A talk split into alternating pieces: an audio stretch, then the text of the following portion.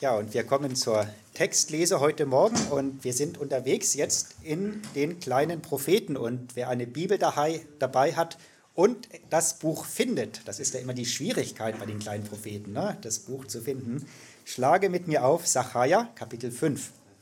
Sacharja Kapitel 5 und ich lese das gesamte Kapitel. Sacharja 5 ab Vers 1. Und ich erhob wiederum meine Augen und schaute, und siehe, eine Buchrolle kam geflogen. Und er fragte mich, was siehst du? Ich sprach, ich sehe eine fliegende Schriftrolle, zwanzig Ellen lang und zehn Ellen breit. Und er sprach zu mir, das ist der Fluch, der über das ganze Land ausgeht. Denn jeder Dieb wird weggefegt werden gemäß dem, was auf dieser Seite der Rolle steht. Und jeder, der falsch schwört, wird weggefegt werden gemäß dem, was auf jener Seite der Rolle steht. Ich habe ihn ausgehen lassen, spricht der Herr der Herrscharen, damit er eindringe in das Haus des Diebes und in das Haus dessen, der fälschlich bei meinem Namen schwört, und damit er in seinem Haus bleibe und es samt seinem Holzwerk und seinen Steinen verzehre. Der Engel, der mit mir sprach, trat vor und sagte zu mir, schau nach oben und achte auf das, was da erscheint. Was ist es? fragte ich. Er antwortete, es ist eine Tonne, die da erscheint. Und er fuhr fort, es ist ihre Erscheinung im ganzen Land. Als der Bleideckel angehoben wurde, kam eine Frau zum Vorschein, die in der Tonne saß. Der Engel sagte, das ist die Gottlosigkeit. Er stieß sie zurück in die Tonne und warf den Bleideckel wieder auf die Öffnung. Als ich dann wieder aufblickte und hinschaute, sah ich zwei Frauen zum Vorschein kommen, in deren Flügeln sich Wind befand. Sie hatten nämlich Flügel wie Storchenflügel, die hoben die Tonne empor und trugen sie zwischen Erde und Himmel davon. Ich fragte den Engel, der mit mir redete, wohin bringen diese die Tonne? Er antwortete mir, es soll ihr ein Haus im Lande China gebaut werden und wenn dieses fertig ist, soll es dort auf ihrem Platz niedergesetzt werden. Soweit das Wort Gottes. Ja, und das ist der Grund, warum wahrscheinlich keiner die kleinen Propheten liest, weil das so obskur und seltsam klingt, oder? Guten Morgen, ich freue mich, dass ich mit euch mal hier äh, wieder in die Bibel schauen kann. Normalerweise, wenn ihr neu seid oder noch nicht so oft, gehen wir eigentlich einfach ganz stupide durch Bibelbücher durch und äh, haben dann verschiedene Predigtreihen, aber momentan tanzen die Predigten quasi aus der Reihe. Und äh, das ist immer gefährlich, wenn man dem Prediger dann irgendwie überlässt, über was er predigen darf. Ähm, und ich habe mir gedacht, ich wollte schon immer mal über die fliegende Schriftrolle und die Frau in der Tonne predigen. Genau. Vor ein paar Wochen, wenn ihr in den Nachrichten das gehört habt, da äh, liefen über den amerikanischen Luftraum irgendwelche chinesischen Wetterballons. Ähm, wer weiß, was man davon halten soll oder nicht. Ähm, das mit den UFOs, also wenn ihr neu seid, also ich werde jetzt nicht über irgendwelche Außerirdischen oder so erzählen, ja, also äh, keine Sorge. Aber das, was da passiert ist im Februar, das passiert immer wieder und es ist irgendwie äh, schön, um zu spekulieren, was könnte das sein und von wem und warum. Ähm, das ist schon lange so gewesen. Ähm, wir schreiben nämlich jetzt das Jahr 516 vor Christus. Da wurden auch zwei unbekannte Flugobjekte gesichtet von einem gewissen Zacharia. Der Zacharia war ein Prophet, der lebte eben im 6. Jahrhundert vor Christus und äh, die Situation ist so, das Volk Israel durfte wieder aus, der, aus, der, aus dem Exil von Babylon wieder zurück ins eigene Land. Und die waren anfangs ziemlich froh und begeistert und haben angefangen, angefangen, den Tempel zu bauen. Aber irgendwie ist es dann wieder abgeflaut. Und irgendwie war den Leuten auf einmal wichtiger, ihre eigenen Häuser zu bauen, ihre eigenen Gärten zu bewässern, anstatt den Tempel zu bauen. Und da hat sich dann so langsam ein bisschen ähm, Langeweile eingeschlichen. Die Leute waren aber auch sehr verwirrt. Ja, jetzt sind wir zurück im Land, aber das ist so klein und überall die anderen Völker. Und Judäa war im Prinzip ein Spielball der größeren Mächte, ja, die Ägypter, die Babylonier, die Assyrer, die, jetzt die Perser, äh, ständig hin und her gerissen. Und was dann auch kam, ist, dass die Leute, dass die, ähm, das Volk Israel unter sich auch nicht mehr sehr fromm lebten. Die, die Reichen haben die Armen unterdrückt, Leute haben falsch gehandelt, haben betrogen, haben gestohlen, haben gelogen, haben die Ehe gebrochen. Sie waren gerade aus dem Exil zurückgekommen und schon sich wieder von Gott abgewandt.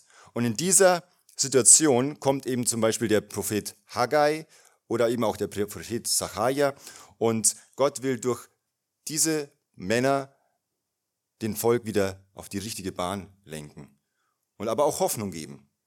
Und beim Zacharia ist es halt so, das war ziemlich abgespaced. Er hat halt von, äh, von Gott ein paar Visionen bekommen in einer Nacht, in der Nacht vom 15. bis zum 16. Februar 519 vor Christus. Das kann man deswegen so gut datieren, weil ähm, die Perser gut dokumentiert hatten, wer da so geherrscht hat und so. Und das kann man parallel sehen. Also ähm, wir haben da wirklich exakte Daten. Und in dieser Nacht kommt ein Engel zu Zacharia und erklärt ihm, was er da sieht. Und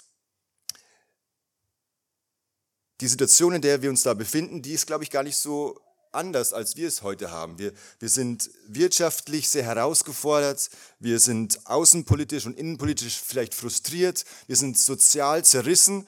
Deswegen glaube ich auch, wenn dieser Text jetzt sehr seltsam vorkommt, ich glaube, der spricht auch zu uns heute in unserer Situation. Wir fangen einfach mal an mit den ersten Versen. Da steht folgendes. Der Engel äh, trifft den Zachariah und gibt ihn, er sieht eine Vision und Zachariah ähm, fragt dann, was, was ist, was sehe ich da? Und also der Engel erhob, nee, Zachariah erhob wiederum seine Augen und schaute und siehe, eine Buchrolle kam geflogen. Und er fragte mich, was siehst du? Ich sprach, ich sehe eine fliegende Schriftrolle 20 Ellen lang und 10 Ellen breit. Das erste, was hier auffällt, okay, Schriftrollen benutzen wir nicht so oft heutzutage. Wir, haben, wir nehmen eher Bücher her. Damals hat man alles schon aufgerollt. Und diese Schriftrolle ist, wenn man es nicht sich vorstellen kann, ziemlich überdimensionalisiert, also viel zu groß. Ja? 10 Ellen mal 5 Ellen, das ist so circa 10 mal 5 Meter äh, groß. Und also diesen Teil kann man nicht übersehen.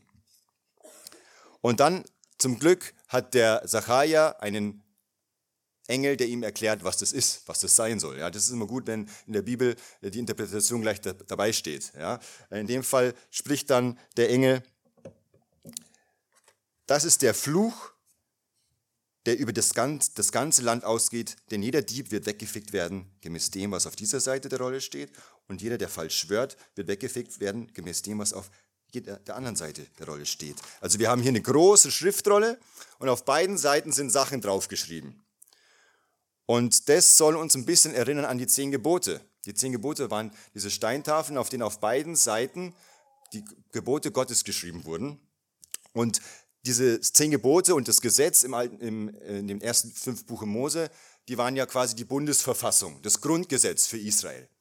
Und in diesem Gesetz gab es am Ende auch Sanktionen oder man sagen wir mal Flüche, aber auch Segen. Ja, wenn ihr das und das tun werdet und wenn ihr gehorsam sein werdet, dann werde ich euch segnen und ihr werdet dieses Land bekommen und ihr werdet lange darin leben. Wenn ihr aber mir ungehorsam seid und das nicht tut, nicht tut, das tut, was ich euch sage, so kommen diese Flüche über euch und ihr werdet nicht ernten, ihr werdet letzten Endes verbannt werden. Das sieht der Sacharja. Und dieses UFO, dieses unbekannte Fluchobjekt, war nun für die ganze Gegend sichtbar und sollte das Volk daran erinnern, was Sache ist, wem sie eigentlich gehorchen sollen. Wir finden also hier ein, ein, ein, Zeichen, ein Anzeichen dafür, dass Gott richten will, dass Gott wieder alles in Ordnung bringen will, dass er wieder für Recht schaffen will. Und wenn wir oft denken über einen, einen richtenden Gott, dann kommt uns, stößt uns das oft sauer auf. Aber stellt euch vor, dem Armen, der unterdrückt wird, dem Händler, der, der betrogen wird, wenn der hört, ja, Gott wird wieder für Gerechtigkeit sorgen, für den ist es eine Freudenbotschaft. Die damalige Zeit, man könnte sich fast schon vorstellen wie im Wilden Westen. Ja? Äh, die Einheimischen wurden aufgemischt und verjagt, äh, die Reiche gehen über Leichen, die Grenzsteine werden versetzt und ähm, man baut sein eigenes Haus, bevor man das Gotteshaus baut. Oder wenn man im Handel, hat man ja oft dann abgewogen und dann war es eben auch oft so, dass die Leute dann keine Standardgewichte hatten, sondern so ein bisschen ähm, leichtere Gewichte oder schwerere Gewichte, je nachdem, äh, wie man betrügen wollte. Und Gott lässt das nicht kalt. Und deswegen gibt er diese Vision und sagt dann eben, dass dieser Fluch über alle Diebe und Meineidige gehen soll. Da steht, ich habe ihn ausgehen lassen, spricht der Herr, der Herrscher, damit er eindringe in das Haus des Diebes und in das Haus dessen, der fälschlich bei meinem Namen schwört, und damit er in seinem Haus bleibe und es samt seinem Holzwerk und seinen Steinen verzehre. Gott lässt das nicht kalt und Gott lässt das nicht ungestraft. Und für die, die bestohlen wurden und die, für die, die falsch, äh, die belogen wurden, für die ist es eine Freudenbotschaft, dass Gott wirklich wieder für Recht sorgen wird. Ich habe gesagt, dass diese Segnungen und diese Flüche, die damals in dem Grundgesetz verfasst worden sind, die wurden am Ende des Dokuments, äh, da gab es dann erst die, den Segen und dann den Fluch und nur so einen kleinen Exkurs. Zum Beispiel das Neue Testament ist auch eigentlich als so ein Bundesdokument verfasst worden. Ähm, man hat immer angefangen mit einem historischen Prolog, ja, was passiert ist. Und da haben wir die Evangelien, wie, was Jesus getan hat. Dann haben wir aber auch die ähm, Propheten, die dann erklärt haben, was das bedeutet. Und dann aber auch die Gesetze niedergelegt haben. Und am Ende in der Offenbarung, Buch der Offenbarung ist so, da werden die Segnungen und die Flüche dargelegt. So kann man sich das vorstellen. Das war damals normal unter den Völkern, dass die so ihr, ihre Verträge geschlossen haben. Und in unserem Fall gibt es eine Parallelstelle gerade in diesem Dokument in 5. Mose, was äh, hier sehr gut passt. Da lesen wir folgendes. Deuteronomium 5. Mose 28, 36. Als Fluch, der Herr wird dich und deinen König, den du über dich gesetzt hast, unter ein Volk treiben, das du nicht kennst, noch deine Väter. Und du wirst dort anderen Göttern dienen, Holz und Stein. Und hier fällt eben auf, dass wir eine kleine Parallele haben. Zacharia kündet in seinem Fluch an, dass die Diebe und die Meineidigen, die, deren Häuser werden zerstört, das Holz und Stein wird vernichtet. Und jetzt lesen wir, es wurde schon im 5. Mose vorausgesagt, ja, wenn du ungehorsam bist, dann wird nicht nur dein Haus vernichtet, sondern du wirst verschleppt und dann musst du anderen Göttern dienen, die ja nur bloß Holz und Stein sind.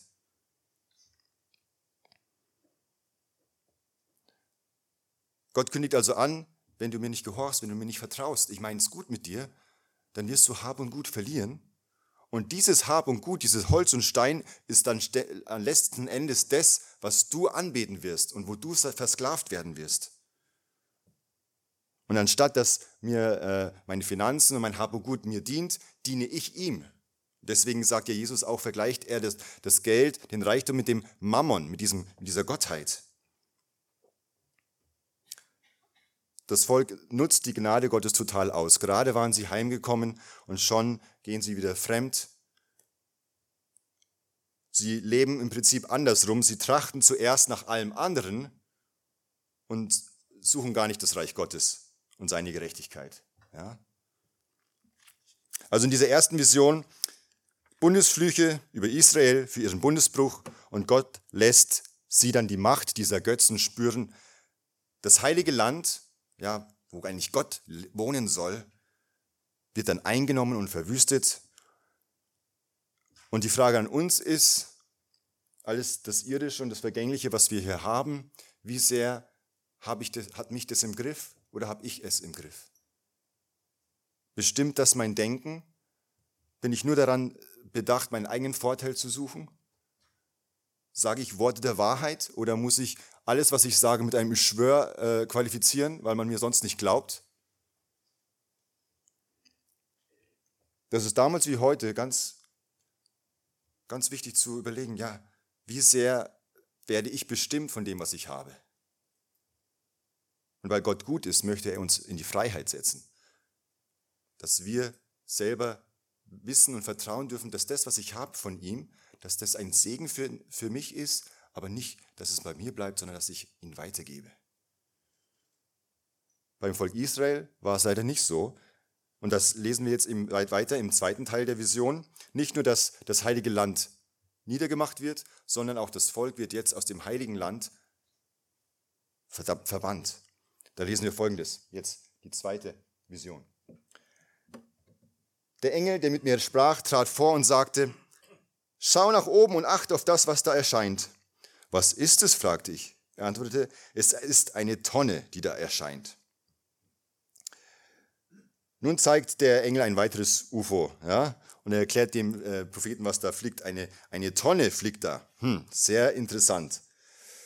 Und ähm, in Vers 6 folge ich der, ähm, na genau, lesen wir es weiter, weil er jetzt erklärt. Er fuhr fort, es ist ihre Erscheinung im ganzen Land. Als der Bleideckel aufgehoben wurde, kam eine Frau zum Vorschein, die in der Tonne saß. Der Engel sagte, das ist die Gottlosigkeit. Er stieß sie zurück in die Tonne und warf den Bleideckel wieder auf die Öffnung. Was soll das? Ja, kann man sich fragen. Ich folge hier im, Vers 6 der, der, äh, der Elberfeld-Übersetzung. Es ist ihre Erscheinung im ganzen Land. Und damit meint er, er bezieht sich auf die Diebe und die Meineidigen aus dem ersten Teil der Vision und sagt, die, die ihr da gesehen habt, das sind die gleichen Leute, das ist die gleiche äh, Haltung, die wir jetzt in der zweiten Version sehen, nämlich diese Frau in der Tonne. Die Diebe und die Leute, die falsch schwören, die sind im ganzen Land am Werk und dieser Betrug, das wird jetzt mit dieser Tonne symbolisiert, in der eine Frau sitzt.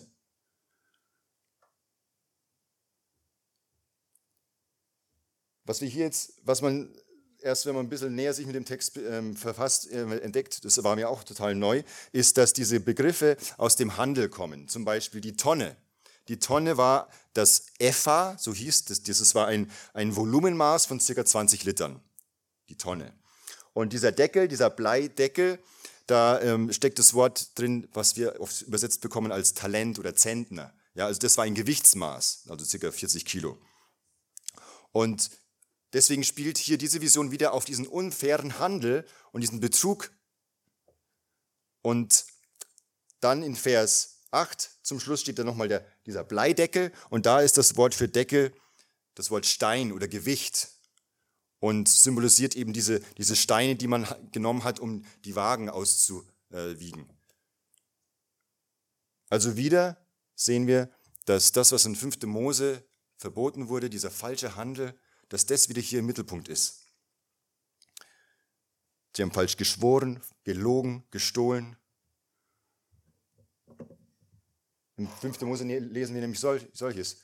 Du sollst nicht zweierlei Gewichtsteine in deinem Beutel haben, einen großen und einen kleinen. Du sollst nicht zweierlei Epha in deinem Haus haben, einen großen und ein kleines. Ja? Da haben wir wieder diese Verbindungen.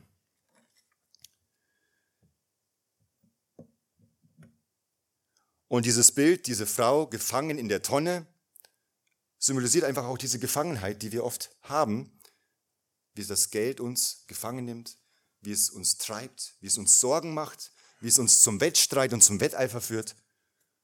Anstatt dass es uns Freiheit schafft, werden wir davon gefangen und machen uns viele Gedanken, machen uns viele Sorgen.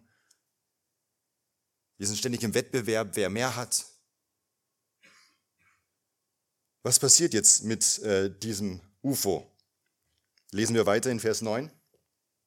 Dann blickte ich auf und sah, wie zwei Frauen erscheinen, deren Flügel vom Wind getragen wurden, denn sie hatten Flügel, die wie Storchenflügel waren, und sie trugen die Tonne zwischen Himmel und Erde davon.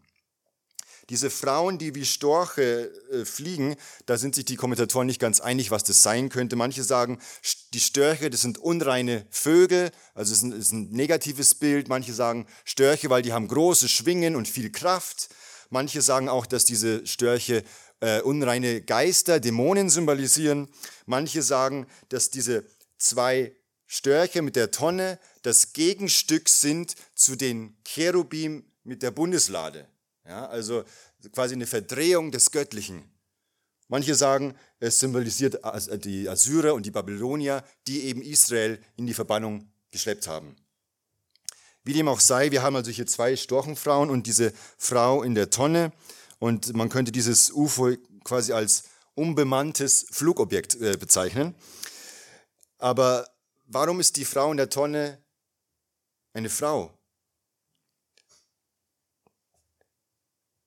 Zum einen kann man sagen, ja, das, das Wort für Gottlosigkeit ist feminin, deswegen ist es eine Frau. Aber man weiß auch, damals die, äh, die babylonischen Götter, da gab es diese Fruchtbarkeitsgöttin Ishtar, die wurde da in Israel auch angebetet. Vielleicht ist es die. Aber in der Bibel wird auch das Volk Israel selber oft als Frau dargestellt. Und oft als eine Frau, die fremd geht. Ja, Gott als der Mann und sein Volk als die Frau. Sie wird auch aber auch im Positiven oft als Frau bezeichnet. Zum Beispiel Zachariah selber sagt später Tochter Zion. Ja, also ähm, Städte oder Länder werden oft als Frau symbolisiert. Und diese wird jetzt getragen von zwei Störchen und unter denen der Wind weht. Das zeigt man, Gott mit seinem Wind, mit seinem Geist hat das Ganze im Griff und er leitet es ein. Er ist derjenige, der sein eigenes Volk, weil es so ungehorsam ist, in die Verbannung treibt. Und so sagt, glaube ich, auch Petrus in einem seiner Briefe, dass das Gericht Gottes am Haus Gottes, an seinem Volk beginnt. Jesus sagt auch selber, bevor du andere richten gehst, schau mal auf deinen eigenen Balken in deinem Auge. Diese Storchenfrauen tragen nun die Tonne weg. Und wo bringen sie die hin? fragte ich den Engel, der mit mir redete. Er antwortete, ins Land China, um einen Tempel zu errichten und sie auf ein Podest zu stellen. Jetzt kommt hier das Zielort, gib bei Google China ein, ähm, kommt Babylon raus. Also das war ein anderer Name für Babylon. Und äh, China, das erinnert auch an 1. Mose 11, da war dieser Turmbau zu Babel. Und das war ja ein Bild für den Stolz und für die Überheblichkeit der Menschen. Und da wird jetzt das Böse hingefrachtet. Babylon ist diese, dieser Inbegriff des Bösen. Es wird auch, wird auch als eine Frau bezeichnet, als, als die Hure Babylon. Ja. Das heilige Land Israel wird jetzt befreit und das alles Unreine und Betrügerische wird jetzt dahin verfrachtet, wo es hingehört. Also, fassen wir nochmal zusammen. Das erste UFO, das unbekannte Fluchobjekt. Gott sieht das Böse im Land und sagt, Leute, so geht es nicht weiter. Das zweite UFO, das unbemannte Flugobjekt. Das Volk Israel wird verbannt in die, in die Verbannung nach Babylon.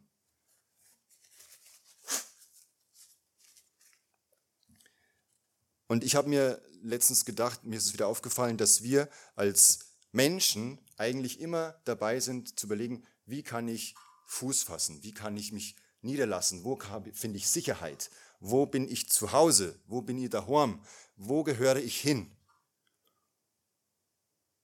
Wir fragen uns, okay, wo bin ich daheim, aber wie kann ich dieses daheim, wie kann ich dieses Land zu einem heiligen Land machen, zu einem Land, was fruchtbar ist, was Segen empfängt. Aber ich rede jetzt hier nicht von Immobilien ja, und Häusern, sondern eigentlich geht es da erstmal um unser Herz. Ja, wie rein ist mein Herz? Und wie kriege ich das Böse eigentlich aus meinem Herz verbannt?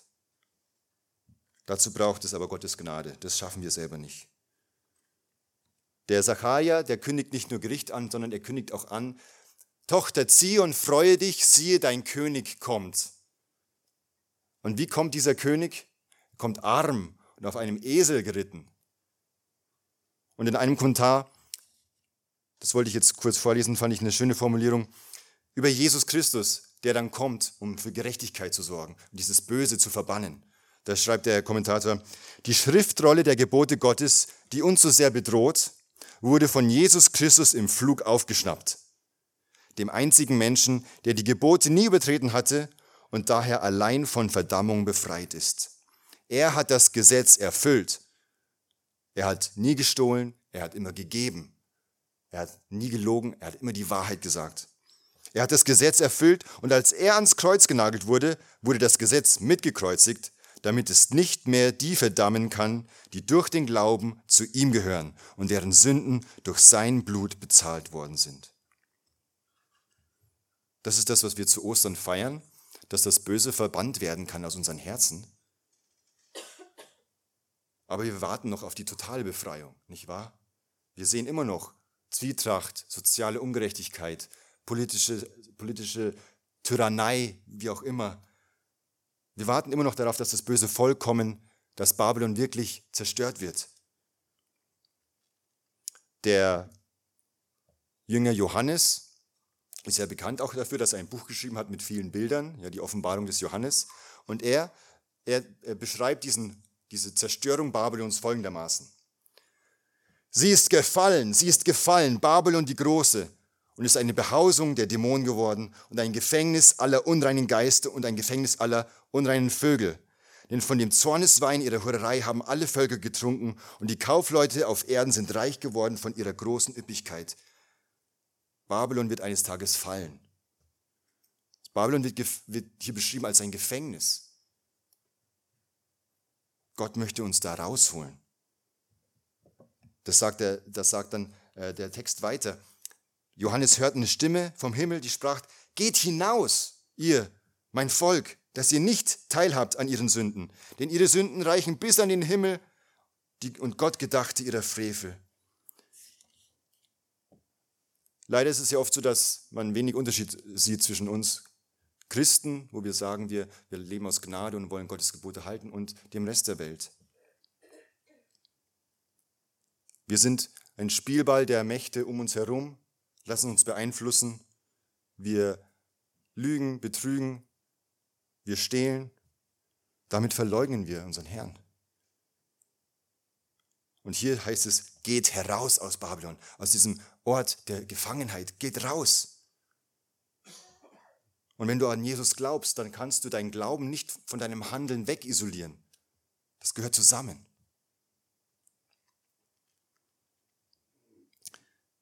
Wir beschäftigen uns so sehr mit unserem Zeug, was wir haben und wer wir sind und was wir gerne hätten und was wir meinen, dass wir bräuchten.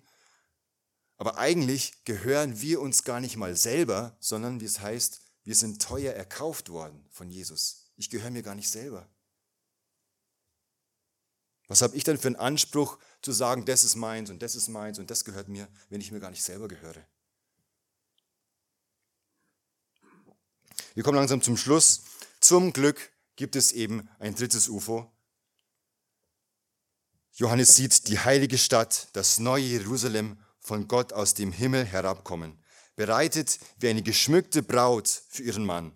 Und er wird bei ihnen wohnen und sie werden sein Völker sein und er selbst, Gott mit ihnen, wird ihr Gott sein. Kein unbekanntes Objekt mehr, sondern Gott will ganz nah zu den Menschen kommen. Und hier wird eben die Gemeinde, das Volk Gottes als eine Braut beschrieben.